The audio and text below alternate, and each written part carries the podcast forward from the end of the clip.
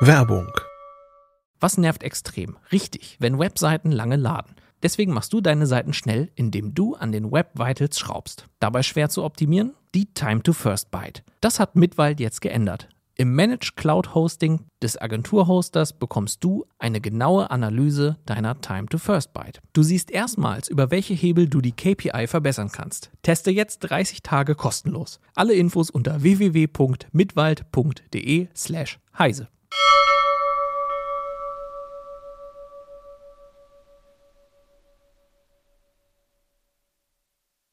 Heute mit, das verrät der eigene Computer, Handys im Eigenbau und der neue heiße Scheiß von Apple.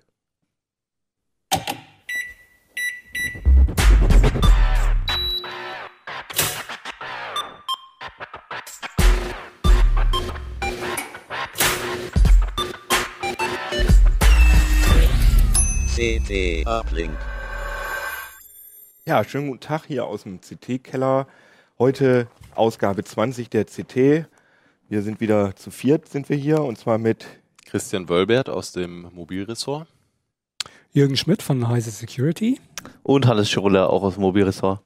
und ich bin Keno Jansen aus dem Imaging-Ressort. Genau, wir sind wohlbehalten von der IFA alle wiedergekommen. nee, noch ein bisschen, Ja, das ist irgendwie immer noch, ja. Immer, Das immer noch. Wochenende fehlt. Ja, ja, ich habe einen Tag freigenommen. Ja, jedenfalls sind wir wieder hier schön in Hannover, im Keller bei uns. Ähm, Endlich wieder im Keller. naja, aber endlich wieder gute Bildqualität, weil Ja, das war beim letzten Mal stimmt. ja so, das war zwar okay Genau. für so eine Live-Situation, aber wir haben viel Kritik über den Ton und Ja. das Bild und die Synchronisation. Es war halt ein Versuch, ne? Genau, müsst ihr auch verstehen, das ist irgendwie so einmal, das war eine Premiere, das wird besser, versprechen wir. Ja, jedenfalls wollen wir heute ein bisschen über Computerforensik reden. Da hast du dich ja mit auseinandergesetzt. Was bedeutet das überhaupt, Computerforensik? Ja, das sind die Spurensucher, die auf PCs, meistens im Auftrag der Polizei, nach Spuren suchen aller Art. Also versuchen dir nachzuweisen, dass du tatsächlich raubkopiert hast oder äh, dann bei irgendwelchen richtigen Bösewichten Kinderpornos auf dem Rechner sicherstellen sollen. Das sind die Forensiker. Das ist so eine Art CSI in der IT. Das bedeutet also, gut, wenn ich die Sachen sowieso auf der Festplatte habe, dann braucht man ja keine großartige Forensik zu machen, aber da geht es vor allem darum, ähm, auch wenn ich versucht habe, Spuren zu verwischen, die sichtbar zu machen, oder? Naja, es ist, in dieser Festplatte sind sehr viel mehr Informationen gespeichert, als man eigentlich denkt. Und die zutage zu fördern, das ist irgendwie die Aufgabe von, von einem Forensiker.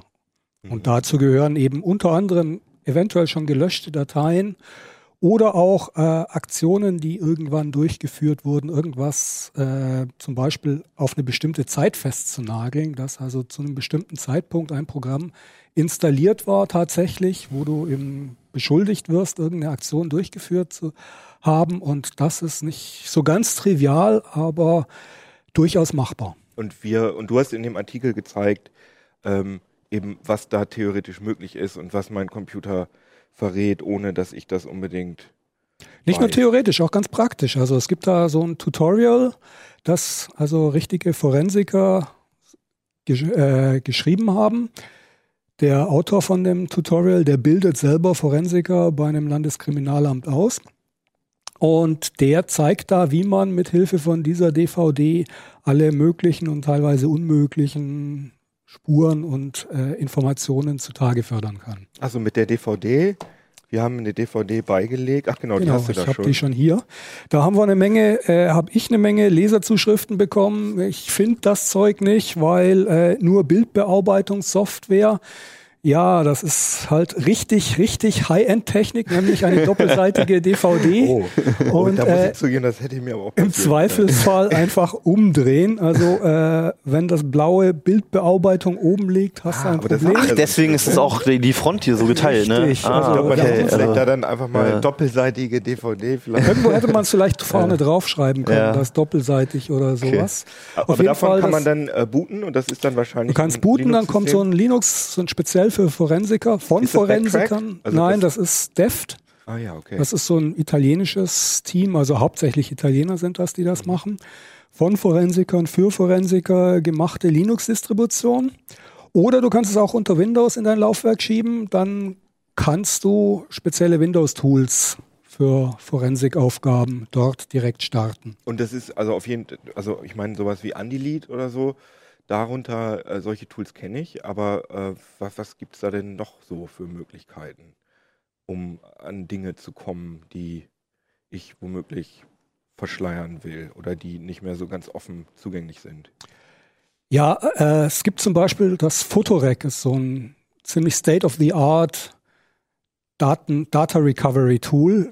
Das geht über die ganze Festplatte und nimmt eigentlich bei jedem Byte an, das könnte der Anfang einer Datei sein und guckt dann, ob wie es weitergeht und ob das irgendwie typischen Dateiformaten entspricht. Und so, das wenn sucht ja, dann so nach logischen Strukturen. Genau, oder? das sucht nach typischen JPEG-Headern zum Beispiel. Okay. Da sind also so Magic Bytes, die ja typischerweise am Anfang stehen. Und wenn da eben sowas gefunden wird, dann nimmt es an, es ist ein JPEG und hofft, dass die nächsten Blöcke tatsächlich immer noch zu dem Bild gehören und also das nicht fragmentiert, also über mehrere Blöcke mehrere Bereiche der Festplatte verteilt war, sondern dass das wirklich am Stück ist und schreibt dann dass dieses JPEG zurück auf deinen Rettungsdatenträger und kann so auch Dateien wiederherstellen, die eigentlich gelöscht waren, die im un- unallocated Space noch rumliegen und ist da sehr erfolgreich damit. Und im Übrigen nicht nur Bilder, sondern es kann, ich weiß nicht, um die 600 verschiedene Dateiformate, die es wiederherstellen kann.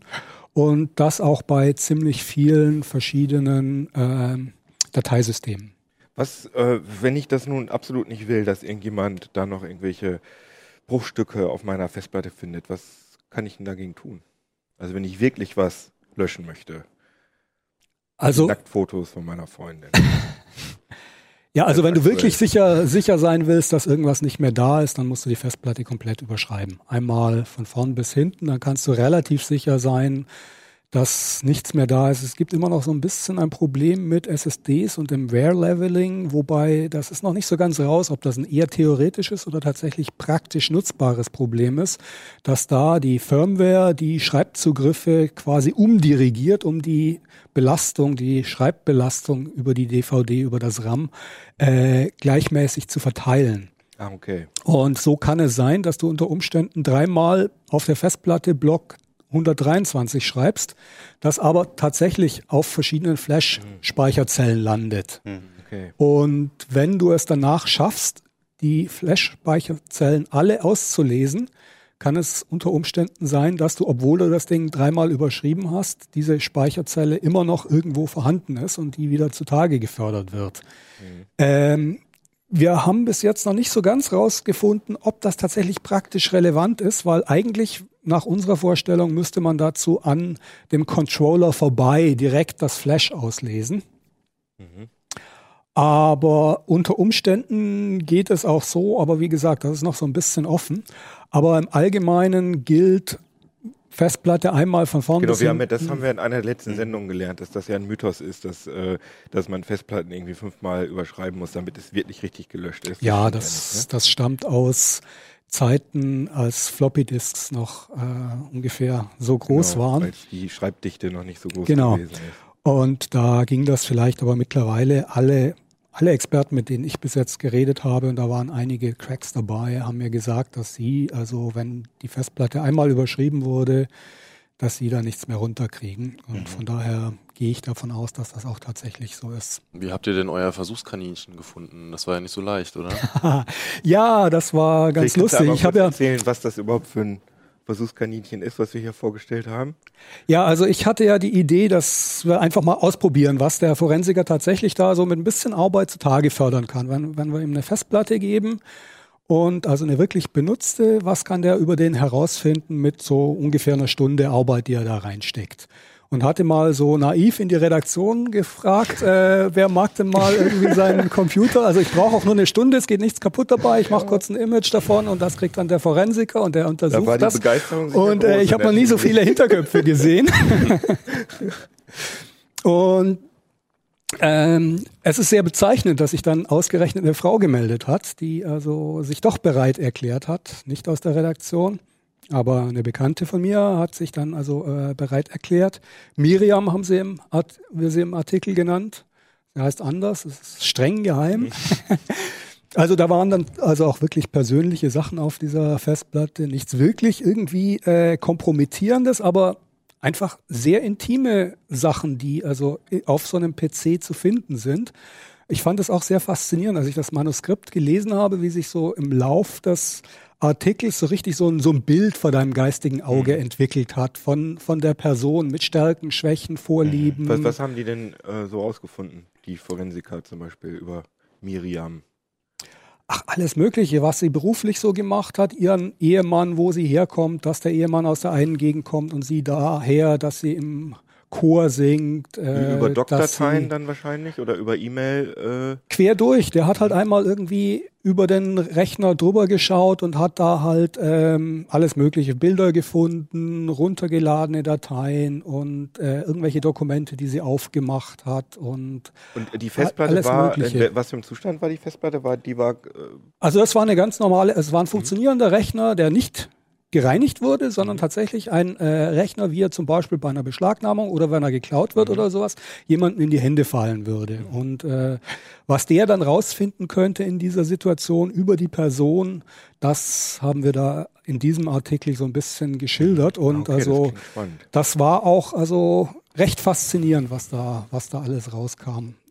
Wir haben die Informationen in dem Artikel natürlich alle ein bisschen verfremdet und ein bisschen geändert. Mhm. Da, äh, da hat Miriam Wert drauf gelegt. Ja, klar. Und vor allem, es geht ja dann in solchen Fällen auch nicht nur um die eigenen Daten, sondern da sind ja im Zweifelsfall auch Daten deiner Freunde, deiner Bekannten, Telef deren Telefonnummern, deren Handynummern und Bilder von denen und so weiter mitgespeichert, die dann demjenigen in die Hände fallen. Es geht ja nicht nur, nur um dein eigenes Zeug, deinen eigenen Scheiß, sondern du hast da jede Menge Sachen, die dir andere anvertraut haben, weil sie sagen, ja, okay, du darfst das haben, aber dann hat sie auf einmal ein Dritter. Und ich fand das Gefühl total komisch. Ich habe gedacht im ersten Moment, ja, ich gebe die Festplatte, ist hier nur mein Arbeitsrechner. Dann habe ich noch mal eine Sekunde weiter nachgedacht und so, nee, die behalte ich lieber für mich. Und wohl Denn weil man äh, einfach Dinge ja. falsch verstehen kann. Ne? Also wenn du auf irgendeiner, also mir fällt jetzt kein gutes Beispiel ein, aber man ist aus irgendwelchen Gründen auf einer Webseite. Hm.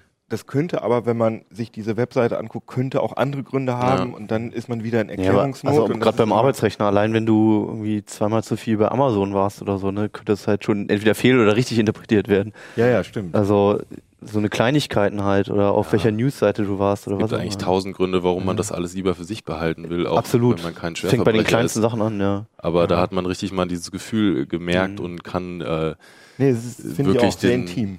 den, den Satz auch beurteilen, den manche Leute ja sagen, äh, wer nichts zu verstecken hat, ne, der kann Ja, ruhig. Ja, äh, Ich wünsche mir, dass möglichst viele CT-Leser mal mit diesem Heft beziehungsweise dieser DVD bei ihren äh, Freunden oder Bekannten, die meinen, sie haben nichts zu verbergen, vorbeischauen und fragen, ob sie nicht mal eine Stunde mit ihrem PC zu, äh, alleine verbringen dürften Ja. mit dieser Ja. DVD. Und äh, ich glaube, dass sie da sehr schnell sehr interessante Ausflüchte hören werden, Ja. warum das jetzt gerade in diesem Fall jetzt nicht möglich ist, weil er, ich habe natürlich nichts zu verbergen, aber meinen Rechner lieber nicht. Naja, klar. Ja, Naja, und man, verständlich, man denkt im ersten Moment auch immer nur an irgendwelche äh, nackte Sachen oder so, wie das ja hier auch auf dem Cover ja, oder ist. Terrorismus oder was auch immer, ja. Aber ich denke mal, alleine, äh, weiß ich nicht, alleine meine Kontoauszüge oder so, die sind da ja auch drauf. so Shopping, ganz profane Dinge, die, die, die wirklich, ähm, ja, die eigentlich nichts in der Öffentlichkeit verloren haben. Aber um dieses Cover gab es ein bisschen Diskussion, ne? Wenn ich Ja, ja, da hat ja in der Cafeteria, als das so- aushing, meinte irgendwer, haben wir wir das schon nötig? Können wir das mal auf der Detailkamera, äh, kann man das sehen? Da ist ja Das hier ist so ein, an, ja. so ein Frauenbauch Mhm. ähm, zu sehen, den man fast gar nicht richtig erkennen kann. Und ähm, sollte das vorher, also war das von Anfang an äh, die, die Motividee mit dem Bauch oder sollte Also das mit dem Bauch nicht, oben? aber es war, nein, aber es war durchaus so, dass ich das Thema eigentlich schon angesprochen haben wollte, weil aus meiner Sicht wäre es irgendwie äh, verklemmt, wenn man das komplett ausblenden Mhm. würde, weil natürlich ist der Gedanke da, dass auf dem Rechner Nacktbilder sein könnten. Das ist Ist ja auch super aktuelles Thema, genau, äh, genau, genau. einschlägig, ja. Also, Also, ich meine, das steht, das steht einfach, das ist der Elefant, der im Raum steht und also um den einen großen Bogen rumzumachen, das wäre verlogen und verklemmt. Nee, ich habe gehört, die Leute wollten dann lieber so einen so einen schmerbäuchigen Männerbauch da drauf. wer hat denn sowas auf dem Rechner? Ja, ich meine, aber der, der normale Mensch, der normale Leser hat ja vielleicht auch Nacktbilder von sich drauf und der hat ja vielleicht nicht so einen perfekten Bauch. Also ich glaube, also das war die Kritik, die ich gehört hatte. Aber äh, es hat, glaube ich, noch keine Leserbeschwerden.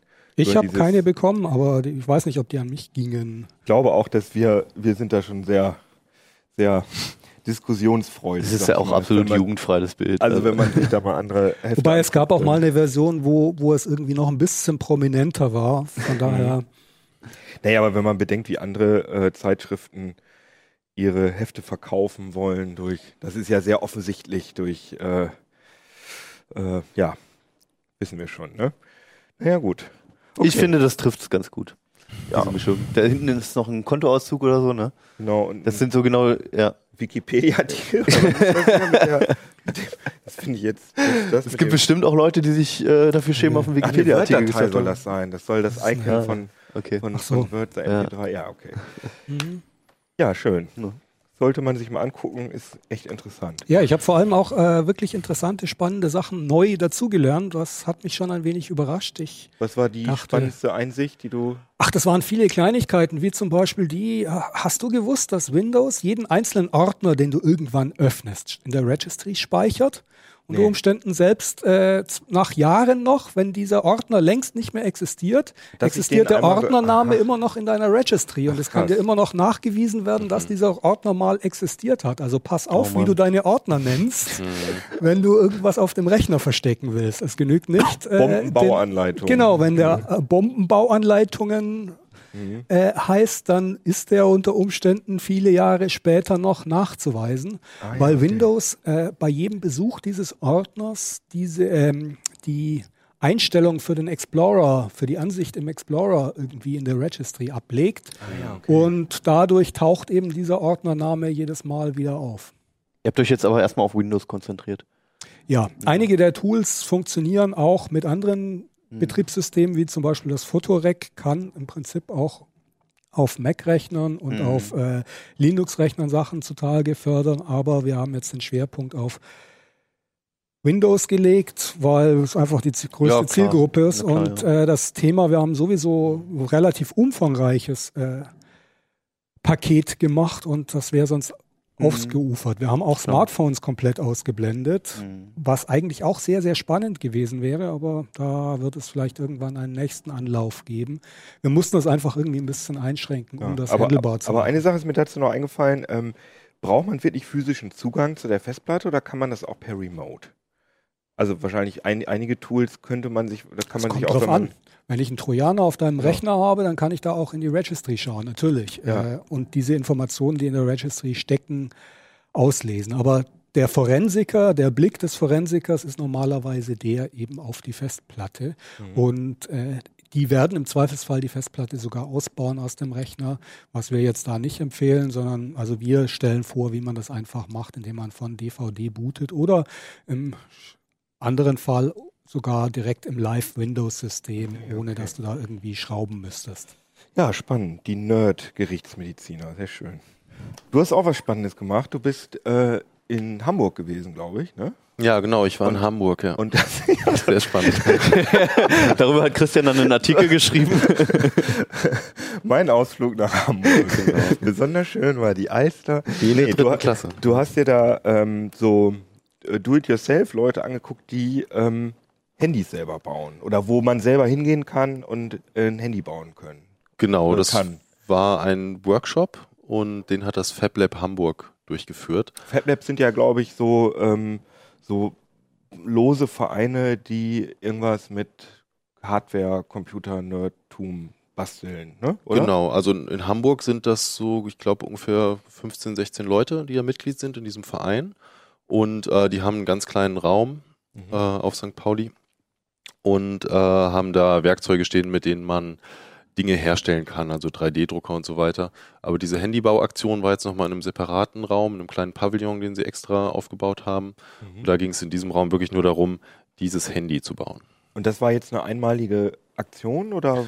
Ja, das ging einen Monat, also das äh, Ah, okay. war dann waren ganz viele Workshops, wo dann jeweils drei, vier Leute mitmachen konnten. Ähm, man musste sich vorher anmelden und es war relativ schnell ausgebucht, das, äh, deswegen ja, musste man schnell sein und jetzt ist es leider vorbei, also man kann jetzt nicht mehr hingehen. Aber ich könnte mir vorstellen, dass, äh, dass das nächstes Jahr vielleicht nochmal angeboten wird, vielleicht auch in einem anderen FabLab. Ah, okay. Vielleicht können wir mal ein äh, Bild zeigen von äh, so einem von so einem Handy.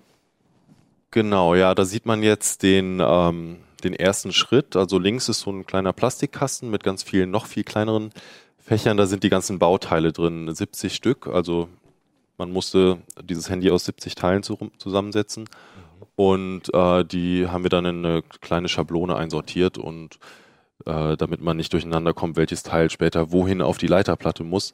Also das war vom FabLab wirklich super vorbereitet. Äh, man hatte auch äh, Erklärungen, was ist jetzt eigentlich ein Kondensator, was ist ein Widerstand. Also ich habe selber überhaupt keine Ahnung von Elektronikgrundlagen und habe nebenbei also noch was über Elektronik gelernt und habe vorher auch noch nie gelötet und trotzdem äh, konnte ich, weil die Leute vom FabLab das so gut aufbereitet haben, das Handy dann zusammensetzen. Ja. Aber das ist jetzt kein äh, Smartphone geworden, sondern ähm, ein relativ rudimentäres. Genau, es kann, äh, es kann eigentlich nur telefonieren und SMS schreiben. Wer Ähm, telefoniert denn heute noch mit Handys?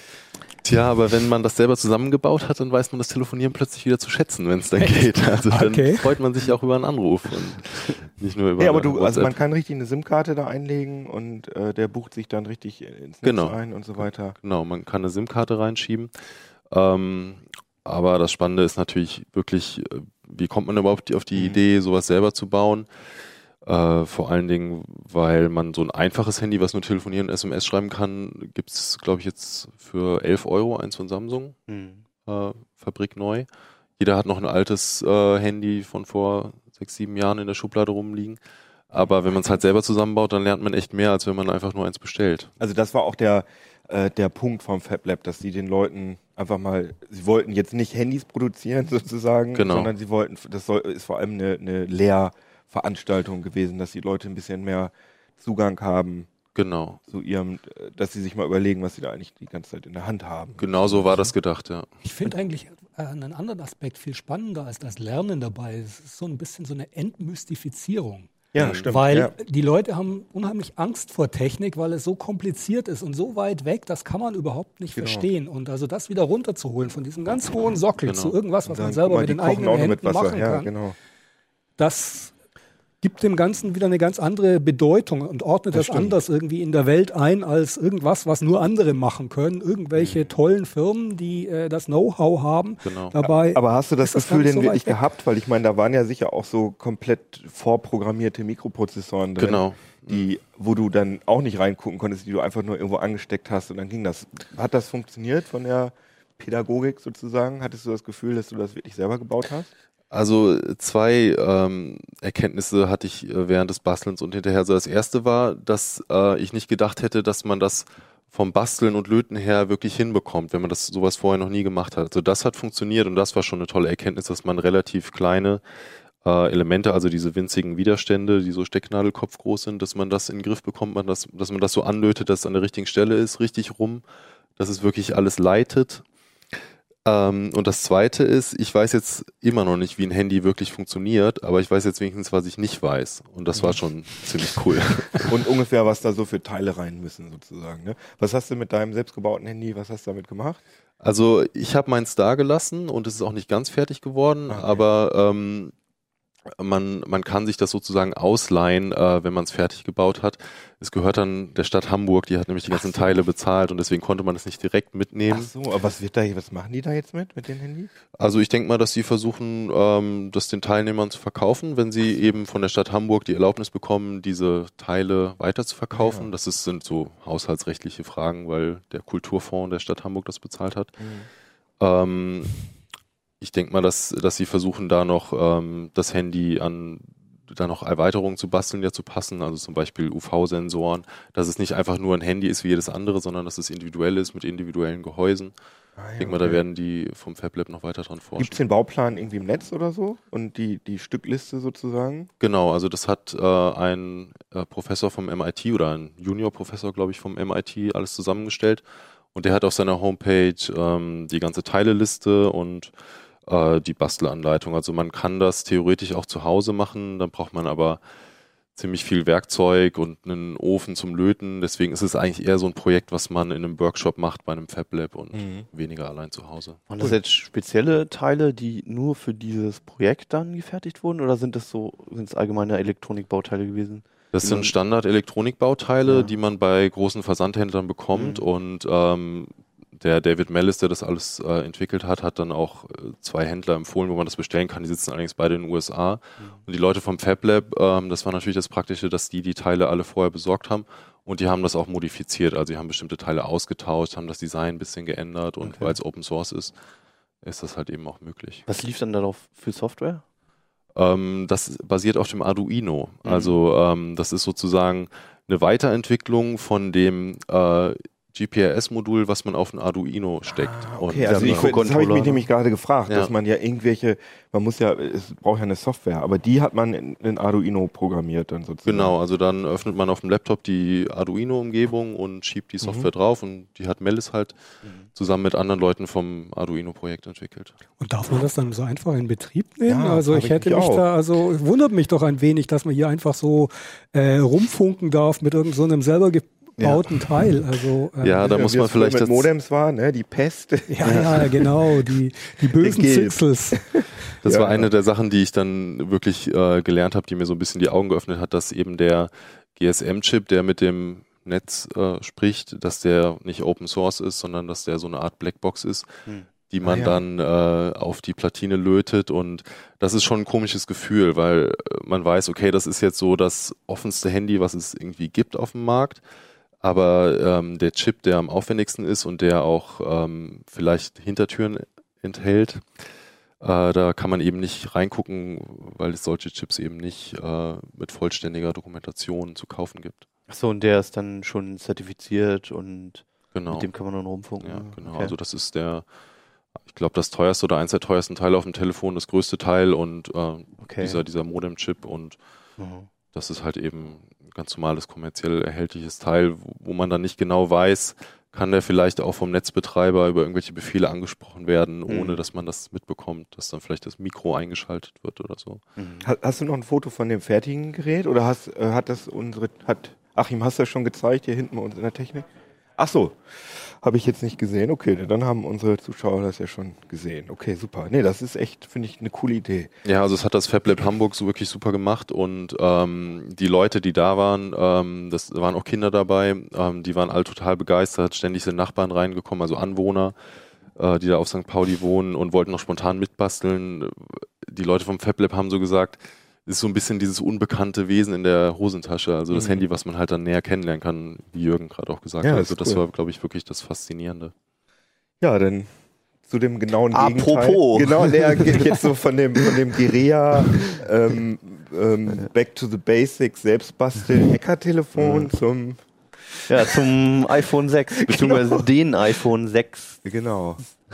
Dem, Also ja, also das kann, kann man ja eigentlich kaum nicht mitbekommen haben. genau, Letzte also Woche das, halt. das, das will ich glaube ich auch vermeiden, dass wir jetzt hier alles nochmal Ja. nacherzählen. Also können vielleicht ganz kurz, Apple hat halt die beiden neuen iPhones vorgestellt und dazu noch eine Watch, wobei der Unterschied ist, dass die iPhones halt schon einen Verkaufstermin haben und die Watch erstmal irgendwo 2015 geschoben wurde.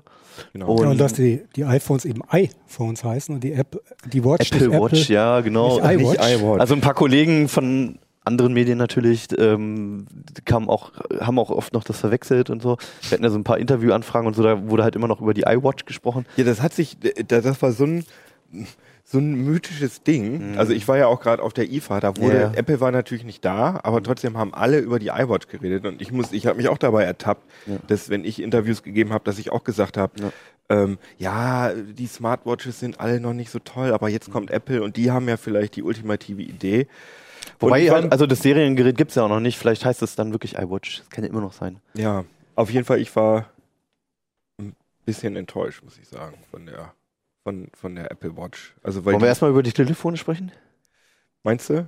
Ich So fand die langweilig. fast spannender. Weil da ist ja nicht viel passiert bei den Telefonen. Aber okay, überzeugt mich. Was an den Telefonen super? Also, ähm, also sie sind größer, ne? Weiß ja jeder. Jetzt 4,7 Zoll und wie alt war 5,5 das Zoll. alte? Ein Jahr. Nein, nein, wie, wie Also, groß Wie groß? Äh, 4 Zoll. Ah ja. Also das ist ja diese ewige Diskussion, was ist die richtige Displaygröße bei einem Smartphone. Bei Android hast du mittlerweile alles. Da kannst du von gigantisch groß bis zur Tabletgröße bis winzig klein kriegst Mhm. du da alles. Ähm, und deswegen habe ich auch zwei Geräte mitgebracht, nicht die iPhones, Mhm. aber ähm, nur mal so zur Anschauung. Das ist hier ein Samsung Galaxy Note 3 Neo. Das hat 5,5 Zoll, also so wie das neue iPhone 6 Plus. Ungefähr gleiche Größe halt. War bislang so eins der größten Android-Telefone. Und ähm, jetzt hat ähm, Apple halt ein ähnliches Gerät in der, in der, in der Also Mache. schon ein Phablet, ne? So, Also, also hier so, so ungefähr, ja genau, Phablet sagt man mittlerweile, so einmal Handgröße ist es ungefähr. Ähm, und was ich noch spannender finde, ist, dass das ist das Nexus 4 von Google. Das ist vor Von zwei 2012, Jahren ja, rausgekommen, genau. Und man spricht ja bei Apple nicht so gern über Specs. Also Apple selbst spricht ja nicht so drüber, weil es halt einfach so gedacht ist, du hast ein geschlossenes System und es funktioniert und deswegen brauchst du dir auch keine Sorgen darum machen. Und ähm, was aber trotzdem ganz witzig ist, und ohne dass ich das beurteilen möchte, ist aber, dass das Nexus 4 sehr ähnliche Specs hat wie das ähm, neue iPhone 6. Es hat die gleiche Auflösung, es hat die gleiche, fast die gleiche Auflösung, die gleiche Displaygröße von 4,7 Zoll und es hat auch einen NFC-Chip zum Beispiel drin. ja, es ging ja auch dieses, äh, dieses äh, Foto durch die sozialen Netzwerke mit dieser Ja, Gegenüberstellung. davon. Genau, da hat sich jemand einen. Gag gemacht, hat es daneben gestellt und gesagt, hier haben wir schon alles bei Android. Genau. Also es ist natürlich noch eine ganz andere Umgebung, muss man dazu sagen. Es ist eine andere Software etc. Nur aber, wenn man wirklich mal auf die technischen Specs schaut, ist es nicht, was Apple gezeigt hat, ist jetzt irgendwie bahnbrechend neu. Mhm. Die andere Frage ist, wie sie es einsetzen und wofür und so weiter. Aber ähm, rein auf die Fakten gesehen ist es halt alles Technik, die schon mal da war, auf jeden Fall. Vor zwei Jahren. Naja, ich meine, was ich schon äh, krass finde, ist, dass das, äh, dass das konventionelle iPhone im Vergleich zu den ganzen Android-Telefonen schon extrem klein gewirkt hat. Und das habe ich auch im Bekanntenkreis öfter gehört, dass die gesagt haben, hm, naja, so richtig viel Spaß macht das nicht, darauf zu surfen. Also ich glaube, da kann man wochenlang Du- drüber diskutieren, was das ein Richtige iPhone, ist. Ja. Und äh, bist du mit der Größe da so zufrieden? Nein, ich will ein großes. Ah, siehst du, genau, das geht. Aber du willst auch ein iPhone, oder? Ja, ich will ein iPhone. Welche Gut, würdest dann du ist es ja. Würdest du denn das ganz große Das haben? große, ja. Ach, guck mal, hier, wir haben noch, Ja. wir, mit, Ah, mit okay. dem habe ich noch drüber diskutiert, dass Ja. wir keinen kennen, der sich ein großes kauft, aber ich meine, der Markt ist ja da für die großen. Oh doch, also ich kenne auch äh, der Kollege äh, Jörg Wirtgen, unser Ressortleiter, der Genau, ist ein großer Fan von diesen Notgeräten zum Beispiel, einfach wegen der Größe und wegen des Stifts. Und für den, wenn es mal ein iPhone wäre, dann käme auch nur das Große in Frage, weil es für ihn auch zum Beispiel Tablet-Ersatz ist. Mhm. Das ist halt so der Zwischengerät zwischen den Zwischengeräten. Nochmal Mhm. zwischen Tablet und großem Smartphone gibt es dann nochmal die Phablets und da ist jetzt Apple Ich meine, auch ich telefoniere mit dem Ding nicht. Ich starre die ganze Zeit drauf und da ist es einfach schon ganz praktisch, Ja. wenn es ein bisschen größer ist und Mhm. höher auflösend. Und Klar, aber viele Leute beschweren sich halt, dass es nicht richtig in die Tasche passt und, und, ja, und ich habe Also- das davor mal in die. Tasche gesteckt und das passt noch einigermaßen rein. Von daher, man muss halt seine Hosen jetzt danach kaufen. Ja, ja. Also ich, ich teste seit mehreren Jahren Smartphones Mhm. und ich bin einfach davon weggekommen zu sagen, das ist meine Lieblingsgröße. Weil es einfach so ist, wenn man eine Woche lang mit dem Ding rumrennt zum Beispiel Dann und danach wieder ein anderes vor. großes Gerät, einen Samsung S4 mit, mit 5 Zoll Display oder so in die Hand mit oder das hier, es ist auf einmal winzig, so ein Gerät, ja. Wenn man vom iPhone 4, 5 kommt, irgendwie sowas halt mit 4 Zoll, ja, Mhm. und nimmt so ein Gerät in die Hand, ist das gigantisch und man fragt sich irgendwie, wo soll ich das hinstecken in meine Hose, ja. Ähm, es ist immer, es ist Gewöhnungssache und alles hat seine Vor- und Nachteile und ich glaube, das sieht man bei Apple jetzt auch, dass es halt nicht das ideale Gerät gibt es einfach nicht. Und Ja. deswegen gibt es jetzt auch zwei Geräte zur Auswahl. Ja, aber was ich krass finde, ist, dass es gibt ja immer noch Leute, die sagen, der klassische Apple-Formfaktor, diese kleine Größe, das ist Vier das Nonplusultra. Mhm. Und die haben ja jetzt kein neues Telefon gekriegt. Die können zwar immer noch das 5S Mhm. äh, kaufen, Ja. aber ähm, offenbar wird das ja jetzt nicht mehr. Ähm, Aber ich glaube, es ist genau das, was du meintest. Das Telefon, also ich glaube, es telefonieren immer noch sehr viele, ich unter anderem auch. Und ähm, als man noch viel, viel mehr telefoniert hat, war es halt auch das Wichtigste, dass ich es in die Tasche stecken konnte, dass ich es wegstecken konnte, dass ich es angenehm in der Hand halten konnte, mal eine halbe Stunde, wenn ich plauder. Was mittlerweile eher der Fall ist, wie man es benutzt, ist, du surfst auf Seiten, du scrollst viel, du Mhm. schreibst viel, Ja, du tippst viel. Und dafür Ja. ist das 4 Zoll Display zumindest nicht ideal. Mhm. Und dafür will man eher ein größeres Display, wo man auch eine ganze Seite sehen kann oder ein YouTube-Video auf voller Größe sehen kann. Also, und, und gegen dieses, äh, gegen diese Geschichte, dass man da oben, also ich komme interessanterweise immer auch bei ich großen habe ich hab das Ding mal damals in die Hand genommen und dachte, scheiße, ich muss es mit zwei äh, Händen bedienen. Und mittlerweile habe ich mich dabei erwischt, wie ich halt so im Alltag zack, zack, zack an jede Ecke komme Ja, und genau, mich auch nicht darüber beschwere. Aber ne? Apple hat da doch jetzt so eine ganz absurde äh, ja, das Technik stimmt. erfunden. Ja, also so, also eigentlich was, was man sonst so ähm, von Samsung eher erwartet. Die haben ja immer so ein bisschen ab, abgedrehte Bedienungsideen irgendwie. Also es gab von Samsung zum Beispiel mal was, wo die für diese großen Geräte, wo man dann den ganzen Bildschirm verkleinern kann auf so ein Viertel des Displays. Mhm. Alles andere ist schwarz, damit man es Ja. dann mit einer Hand bedienen kann. ja. Ja. Und was jetzt Ja. Apple macht, Anti-Zoom. bitte? Ein Anti-Zoom. Ja, genau, so in der Art, ja. Also, und äh, was jetzt Apple gemacht hat, ist was ähnliches. Äh, man zieht um den Display das ganze Fenster runter ja. und kann dann halt an die obere linke Ecke beispielsweise besser kommen. Aber wenn man das runterzieht, dann muss man erstmal ganz nach oben kommen, oder? Habe ich das jetzt falsch verstanden? Also ich habe es mir nur in Videos angeguckt, ich Ich kann habe das nämlich genau auch nicht so sagen. richtig kapiert. Ich höre gerade Ah, vom Kollegen der- Achim, unserem, unserem wirklichen Smartphone-Experten, man muss äh, einen Doppelklick auf den Knopf geben und dann scrollt es runter. Ah ja, okay. Ich hatte das weiter noch. Okay, und er fand es bei den Samsungs geil. Wir machen uns darüber lustig. Ich meine, ich muss sagen, es gibt ja manchmal Sach Sachen, die wirklich im ersten Moment total absurd sind, Ja. aber die, an die man sich ruckzuck gewöhnt. Also ich, ich habe Was bei Apple vor allem manchmal passiert. Ich habe ein iPad Ja. und ich muss sagen, dass ich diese Funktion, dass man irgendwo auf dem Screen einmal so runterwischen Ja. kann und dann dieses Suchfenster Ja, bekommt, das genau. ist geil.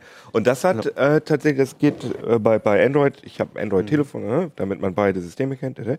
Jedenfalls kann ich das runterziehen und also ich kann äh, diese, habe diese Google-Suchleiste und kann da immer suchen, aber dieses, diese Mhm. Ja. Bewegung, die ist cool. So, also geht, das ist so geht es mir gut. auf Android-Tablets, ähm, weil ich meistens einen, einen iPad hatte und es diese, diese Geste gibt, wo du die Hand zusammenziehst mit den Fingern Mhm. und er dann auf den Homescreen wieder zurückrutscht. Ah ja, genau. Das ist, war am Anfang, dachte ich, was, was soll ich da drauf rum, rumrutschen mit der ganzen Hand? Aber es ist super praktisch, die Geste einfach. Ja. Manchmal muss man es halt erst ausprobieren und so, das betrifft halt auch die Displaygrößen.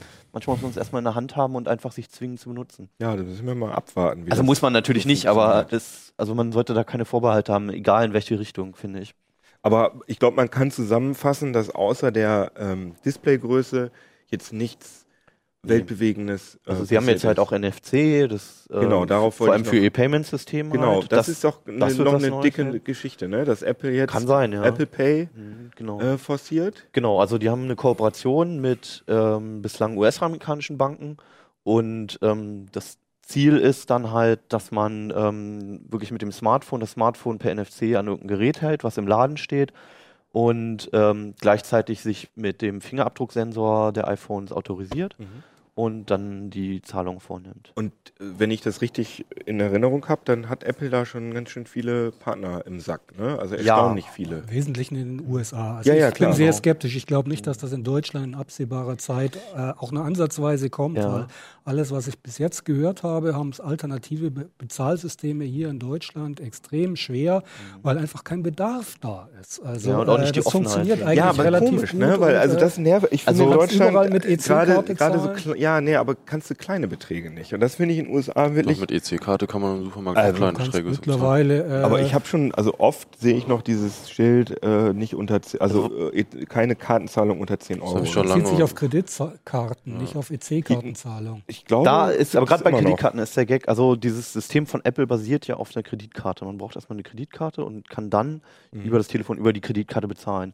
Und das ist halt in den USA, es ist ja eine ganz andere Kultur Mhm. beim Bezahlen, da ist ja die Kreditkarte dauernd dabei. Warum Was halt, eigentlich? Also ne, warum, warum will man, also die, warum will man mit dem Handy bezahlen? Also was ist da, warum ist das jetzt die Zukunft? Also ich, ich sehe es auch so, dass es für den Kunden in Deutschland jetzt nicht so ein super toller Vorteil ist. Ich glaube, die Händler wollen das, weil es für sie ein großer Aufwand ist, das ganze Bargeld zu verwalten und zu sichern.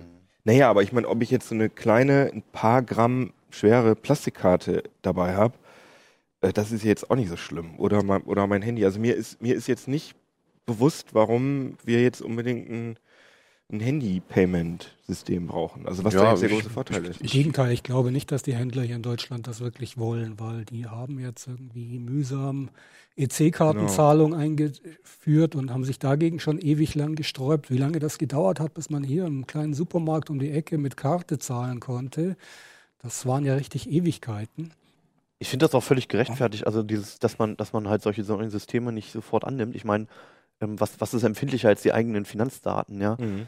Und dass ich dann einem Konzern halt sowas, dann, wie einen neuen Konzern, das wissen ja sowieso schon alle Banken und so weiter, ähm, dann einen neuen Konzern nochmal meine ganzen Käufe und so offeriere. Ja, Apple sagt ja angeblich, dass sie nichts erfahren werden. Und das, ähm, Aber es ist halt wieder jemand Neues in der, in dieser, Ja. in der Kette mit drin und somit auch, also Naja, das sind, halt- ist aber sowieso jemand Mhm. drin. Also bei vielen mh, dieser Finanztransaktionen sind ja immer noch zusätzliche Bezahldienstleister involviert. Mhm. Äh, Im Gegenteil, ich denke sogar, dass das unter Umständen jetzt mit Apple einen Schritt direkter sein könnte, als äh, das davor war. Weil äh, wenn irgendein kleiner Händler mhm. mit EC, du bei dem mit EC-Karte oder Kreditkarte zahlen konntest, dann machst du das ja in der Regel auch nicht direkt, äh, geht das nicht direkt von dem Händler zu der Bank, sondern da ist in der Regel auch nochmal ein Dienstleister mhm. dazwischen geschaltet. Und von daher könnte das sogar sein, dass das jetzt nochmal irgendwie, weil es ein großer Zentraler ist, nochmal eine Stufe direkter ist. Aber also was ich auch nur damit sagen möchte, ist, dass so eine Skepsis gegenüber dem Thema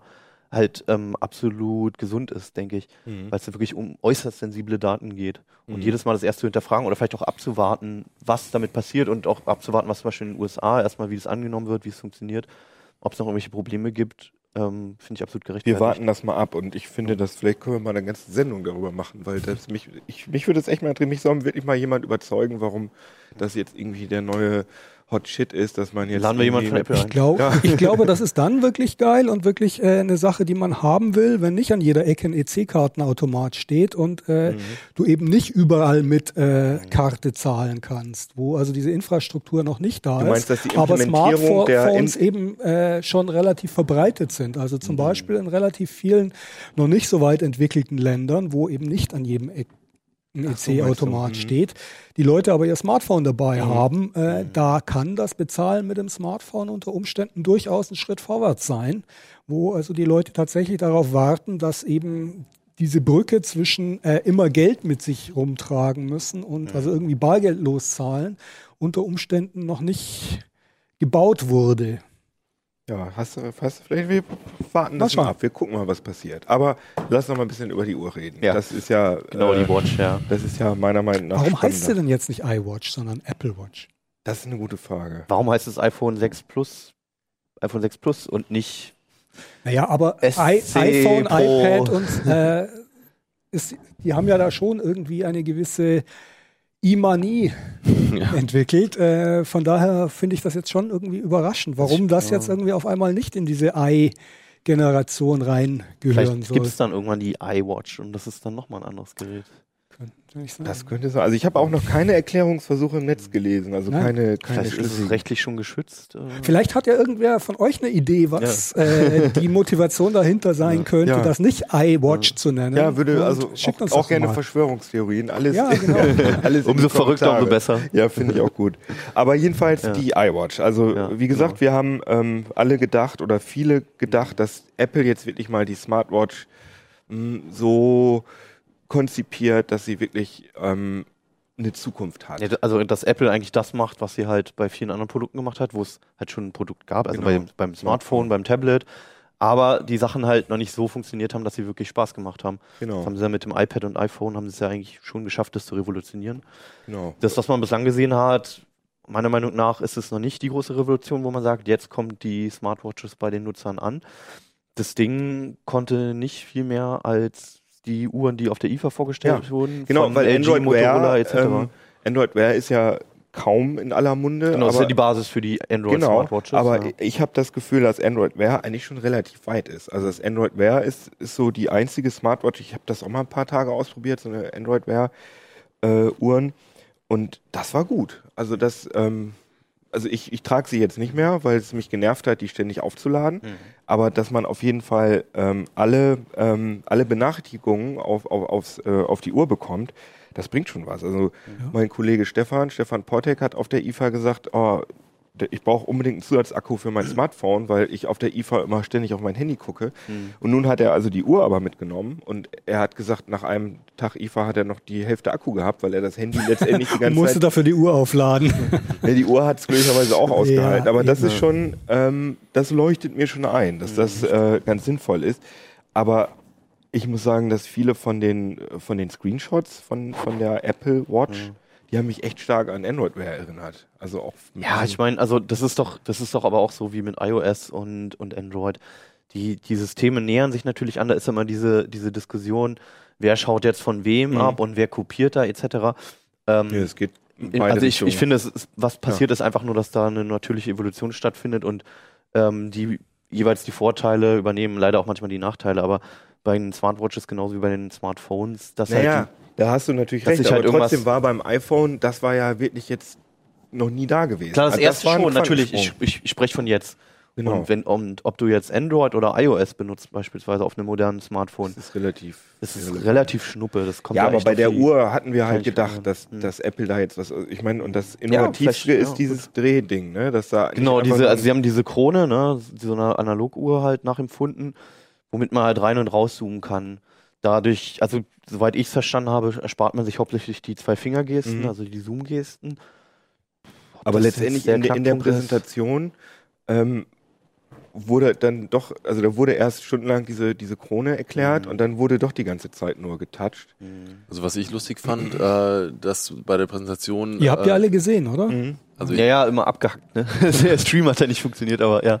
also ich habe den Stream nicht gesehen, aber ein Kolle- Kollege hat mir berichtet, dass ähm, die Watch, äh, als sie dann auf der Bühne war, dass äh, der Apple-Mitarbeiter sie dann nicht äh, am Handgelenk bedient hat, sondern dass er sie Mhm. ausgezogen hat und dann immer so.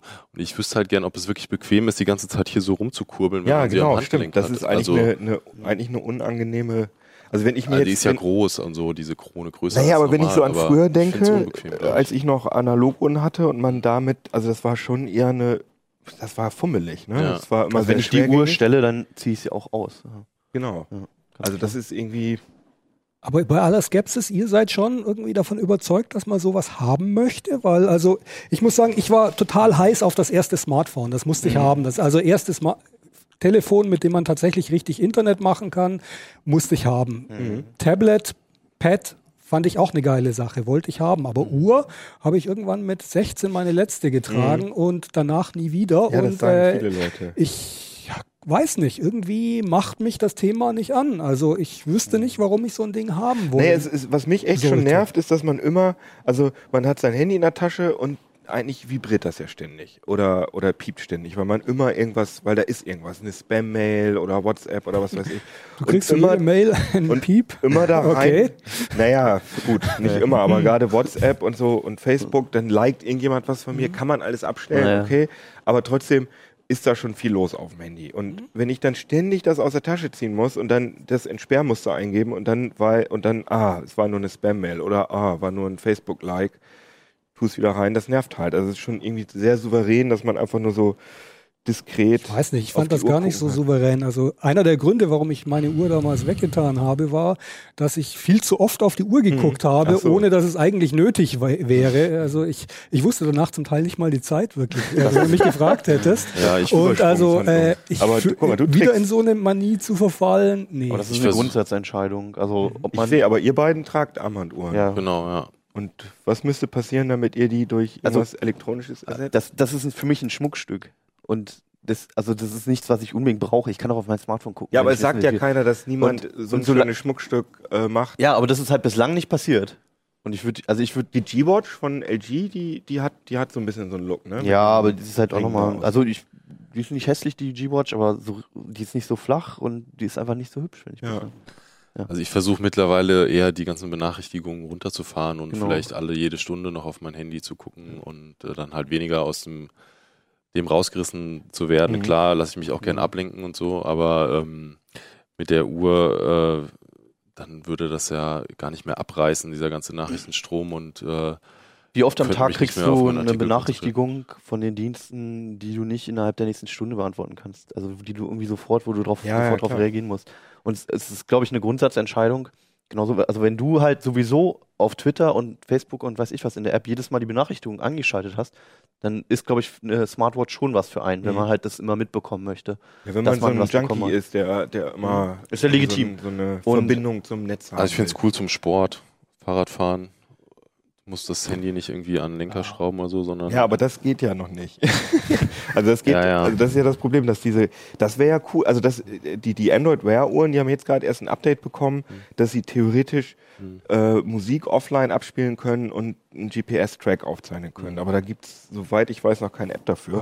Aber GPS-Track aufzeichnen kannst du doch mit dem Handy in der Hosentasche genauso. Darum, aber es geht ja Also- darum, dass man das Handy zum Joggen dann, wenn man so eine tolle Uhr schon hat, dass man nicht noch das Handy mit Also als Standalone, ja. als Standalone.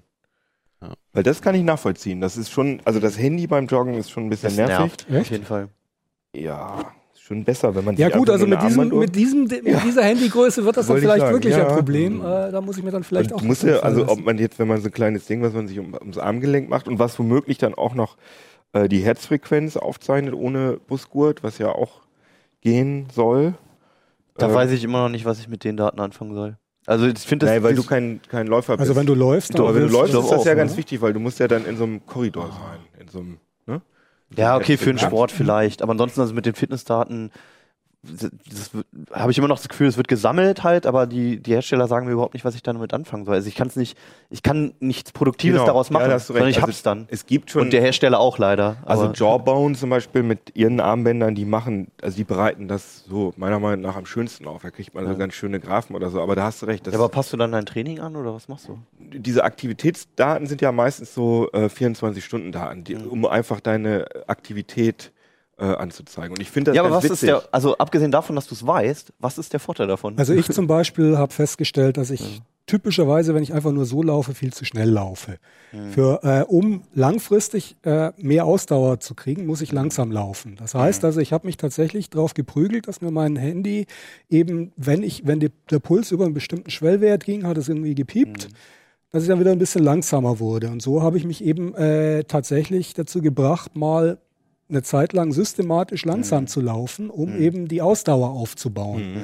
Ähm, aber das ist jetzt Sportelektronik. Das ist ja jetzt Ja. also sozusagen äh, spezifisch für den Sport. Und was aber auch diese ganzen Smartwatches ja können, ist so ein so, ein allgemein, so eine allgemeine Aktivität über den Tag. Und äh, da weißt du nicht, was du damit anfangen sollst. Und das ist, da kann Außer, man auch dass nichts es halt mal wieder an den Hersteller geschickt wird Ja, und das an ist sich andere Dienste wahrscheinlich. Das ist schon ganz interessant, dass man mal sieht, wie, wie sieht eigentlich so eine durchzechte Nacht so im, im Graphen aus will oder, ich wirklich oder wie viel Kalorien verbrauche ich eigentlich auf so einem Messetag Ja. oder wenn ich den ganzen Tag im Bett bleibe. Ja, aber wie was machst du Kalo- dann damit? Das, Es ist doch nur einfach So Neugierde. Nerd, das ist einfach nur so, also bei mir ist das nur so Nerd-Neugierde. Aber das, das sind geht auch nicht um Selbstoptimierung. Aber das sind auch schon wieder Daten, wo ich es ziemlich scary finde, wenn jemand anders die in die Finger Absolut. bekommt. Und das ist ja der Fall. Was Wie- der, was der, da, bewegst. was der da irgendwie äh, versuchen könnte rauszulesen. Ja. Also äh, dein, deine Pulsfrequenz, Mhm. wenn die Körpertemperatur, Pulsfrequenz und äh, Hautfeuchtigkeit, Beschleun- wenn möglich noch. Ja, ist auch. Genau. Und äh, bei einigen. du hast dann im Prinzip, du hast im. Prinzip alle, alle Komponenten für den Lügendetektor. Total. Zum Beispiel, ja. Oder auch, wann, äh, wann habe ich mich aufgeregt, wann bin ich entspannt und so. Genau. Natürlich, das sind Und alles Allein- Wann allein- hatte ich was aufgeregt Ja, oder angeregt? genau. Und Allein das wenn der mit Tracker merkt- Forensikdaten äh, irgendwie äh, zusammenbinden und dann weiß man schon, ja. Du, du, du sitzt, in, äh, dein, dein GPS-Empfänger sagt, du sitzt in der Arbeit und dein Pulsmesser sagt, du hast einen extremen Ruhepuls. Ja? Was sagt es darüber aus schon, ja? was du daraus lesen Ja. kannst? Also, ja, das sind schon sehr intime Daten, die also da, da rückt mir irgendwas schon ziemlich nah äh, auf die Haut, sozusagen, also im wahrsten Sinne des Wortes. Mhm. Vor Und, allem, weil äh, die meisten dieser Geräte, äh, also wenn das jetzt einfach nur auf diesem Gerät gesammelt wird, im Flash-Speicher und ich kann das dann auslesen an meinem Rechner und das wird ja gleich in die Cloud geschickt, Das oder? wird immer in die Cloud geschickt. Also mir ist kein Akti außer von einer deutschen Firma, äh, den habe ich aber noch nicht getestet, ist mir, ein, äh, ist mir kein Aktivitätstracker und auch keine Smartwatch bekannt, die diese Daten nicht sofort in die Cloud schickt. Weil die Hersteller sagen natürlich, das ist alles viel zu umständlich. Man will ja dann danach vom PC oder vom Smartphone auf die Daten zugreifen und so weiter und man muss sie nicht erst umkopieren. das wäre Aber ja fürchterlich aufwendig, die Daten Ja. Von, USB-Kabel einzustecken. von äh, der Smartwatch auf den PC zu senden. Ja, sie sollten wenigstens ein Opt-in oder so haben, aber das ähm, ist, glaube ich, das ist interessanterweise wirklich ein deutsches Problem. Also da scheint, das haben ja auch Hersteller schon gesagt, dass sie in Deutschland wird immer darüber diskutiert, das habe ich vorher noch nie gehört. Also in anderen Ländern ist das offenbar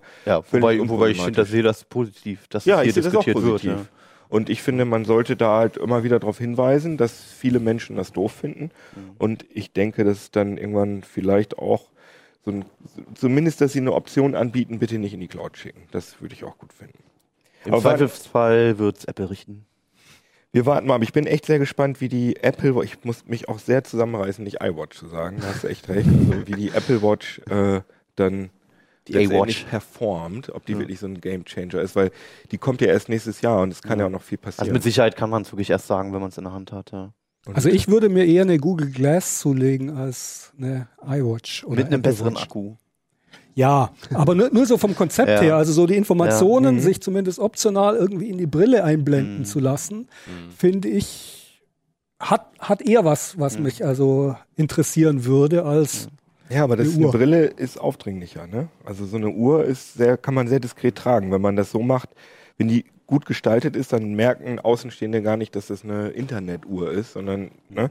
Und bei so einer blöden Brille, da bist du sofort, und gerade bei der Google Glass, das ist auch hier in Deutschland ja, sagen wir mal, ich, ich habe ja so ein Ding in der Schublade und du wirst, ähm, sagen wir mal, sti oft, schnell stigmatisiert, wenn du so eine Brille aufhast. Also da ist man, macht man sich nicht unbedingt beliebt. Und bei so einer Uhr, das äh, kann man doch ein bisschen diskreter machen. Also was man vielleicht abschließend zu den Wearables sagen kann, ist, dass es einfach eine Entwicklung ist, die gerade eben begonnen hat. Auch Genau. mit, mit der Brille genauso. Und ähm, die nächsten Jahre da auf alle Fälle noch einiges kommen wird.